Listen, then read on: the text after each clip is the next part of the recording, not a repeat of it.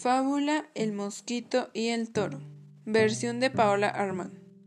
Un mosquito voló por el prado y se posó en la punta del cuerno de un enorme toro.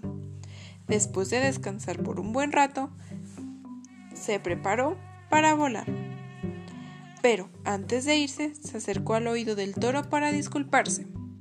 Lamento haber usado tu cuerno como lugar de descanso. Dijo el mosquito. El toro levantó la vista y respondió con indiferencia.